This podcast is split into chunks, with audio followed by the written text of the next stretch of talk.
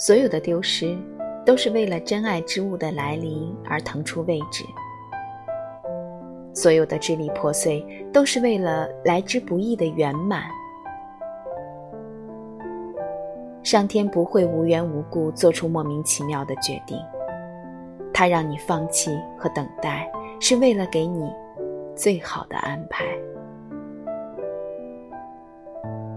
所有的欺骗、侮辱和伤害，只是这个世界温柔补偿的序曲。那些星星点点的微芒，终会成为燃烧生命的熊熊之光。所以，一切都是最好的安排。